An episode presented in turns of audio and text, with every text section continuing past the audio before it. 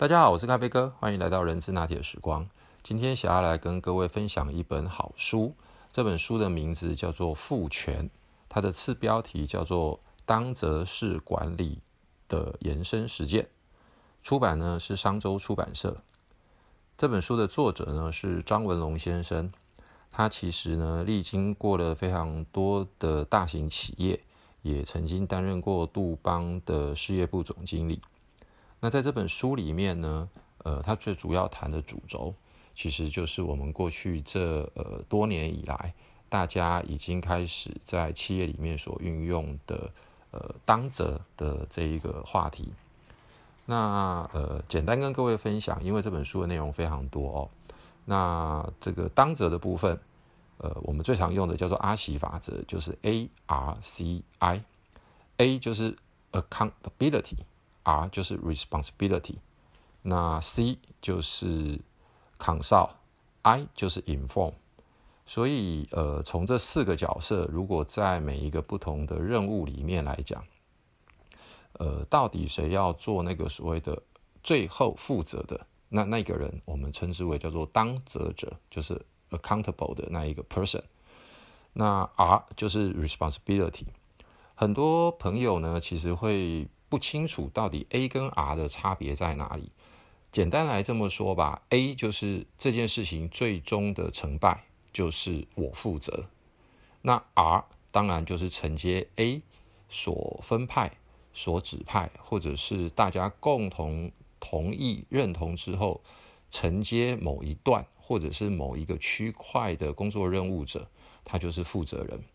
但是呢，他只负责他这一段的成败。对于总体整个的大的案子，或者是最终成果，还是必须由 A 这个人来负责，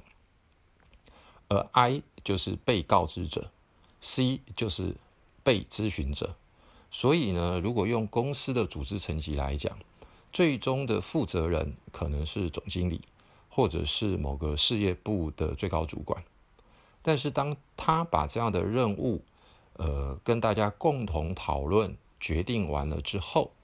所下放到各个不同的部门或者是跨单位要互相合作的工作内容的过程当中，这个时候所谓的最高负责人，他可能就又必须要转变成他的角色，是叫做咨询者，也就是各个单位或者是他所属的下面的部门的处长啦、经理啦，在遇到问题的时候，他应该要负起绝对的责任，来把他的分内该做的事情把它完成。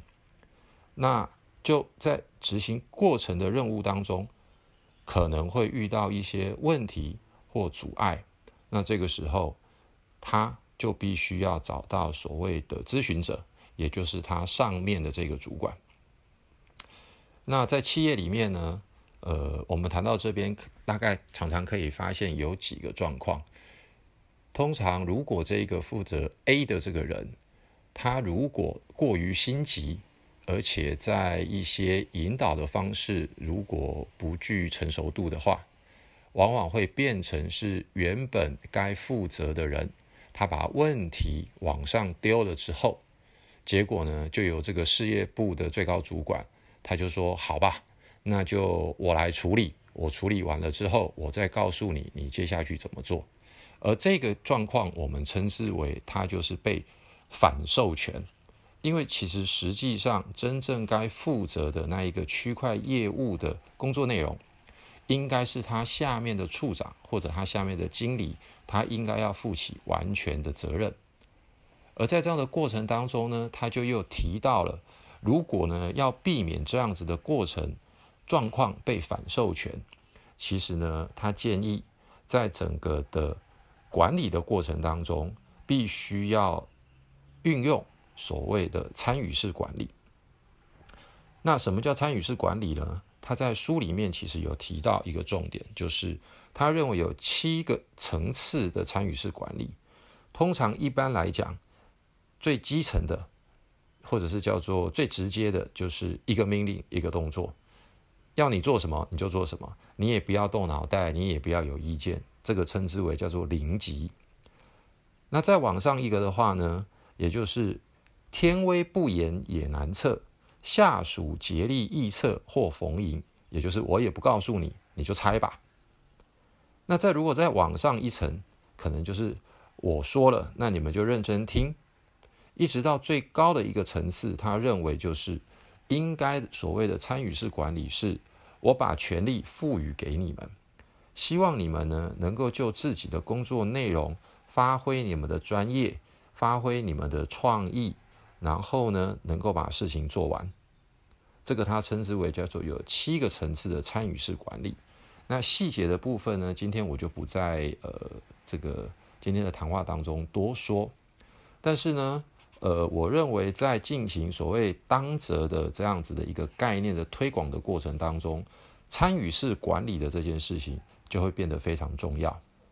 而在这样的过程当中呢，A R C I 的那一个 I 呀，咖啡哥自己的看法是这样子：没有任何一个人是希望当事情做完了，我只是被告知，又甚或只是呢，我只是告诉你，那你就听听吧。我认为在整个的 A R C I 角色，应该是随着不同的时间、不同的任务的状态，做不同角色的转换。怎么说呢？打个比方，很多公司的后勤单位可能是财务，可能是人资，可能是 IT，可能相对的，如果比较不备受重视的话，那么这些单位主管他很难能够在第一时间就了解到一个新的任务的启动，又甚或往往是在任务执行到最后的时候，他才被告知，那接下来这一个任务。就由你负责，而这个时候，他可能第一不了解这个任务当初真正的原因跟目的，也就是坏，而他只能够承接的既定的一个要求或标准来完成。那为什么咖啡哥要提到这个部分呢？其实我的意思就是说，我认为在当则里面的 A R C I 的这个 I 啊。应该是在会议启动之初，就必须要邀请所有相关的利害关系的部门同仁。可能在第一阶段，这些部门同仁他只是被告知，但是因为他已经在一刚开始就已经参与了，除了心理上，他觉得他是有备受重视，有被尊重。第二，当任务往下走到某一个阶段，可能到第二阶段或第三阶段，他的案子必须要进来的时候，那么他也能够比较了解当初这个案子的原委，进而在设定工作的执掌范围，甚至于是所谓的最终成果，还有所要运用的一些资源的时候，他能够更加的明白，而且。妥善的运用，甚至于或者是他可以去争取他应该要用的资源或者是工具。那谈到这个地方，其实这本书里面他就又补充了另外一件事情。这个里面呢，他提到要建立一个父权式的组织，其实呢还有另外一个叫做 ARIA，也就是呢当要父权的时候，第一个 A。也就是一样，要有一个当责的人，但是这个当责的人，他必须呢要有拥有的有另外三个部分。第一个叫做 R，也就是资源 （resource）；第二个叫做 I，information；以及第三个 A 叫做权柄。所以呢，在建立整个当责的文化的过程当中，除了在专案的过程当中，如何在不同的时空环境跟任务阶段，分别扮演不同的 A、R、I、C 的角色之外，参与式管理是一个重点，以及是不是能够再运用所谓的 A、R、I、A、Area，让这个当责的人拥有一定的资源，或者是当责的人他必须自己去。向跨部门或者是向上，那当然也包含自己管理的团队来调度来运用，充分的分配一些资源。那当然，我们也知道，资源包含很多，时间、身材器具、资金、人力等等，这些通通都是资源。而当然，最后这个所谓的呃权柄的部分，也就是要赋予他一定的权责，因为我们都知道，所谓的呃有权无实，或者是有责无权，在执行任务的过程当中，都往往会成为是一定的障碍，导致最后的这一个任务可能无法达到当初的预期。那另外，在这本书里面，他其实还提到了，在结构型赋权的四大要素 A R I A 里面，其实在设定很多的任务跟所谓的成果的时候，要运用的是 Q Q T R。那第一个 Q 也就是所谓的品质，第二个 Q 就是数量 quantity，再来的话，一定要跟时间绑在一起，不能够遥遥无期。那以咖啡哥的角度来讲，我可能还会再增加一个，是叫做 C，QQTC。那这个 C 也就是成本，因为所有的资源都是有限的，尤其是如果要考量到资金，要考量到呃成本，我们也必须要把这个地方纳入在里面。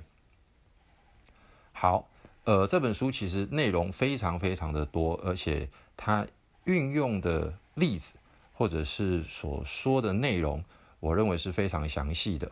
那后半段有机会的话，咖啡哥再找时间跟各位分享。呃，不过我还是非常鼓励大家能够有空的话，去好好的阅读一下这本书。那今天的分享就到这边喽，谢谢大家，拜拜。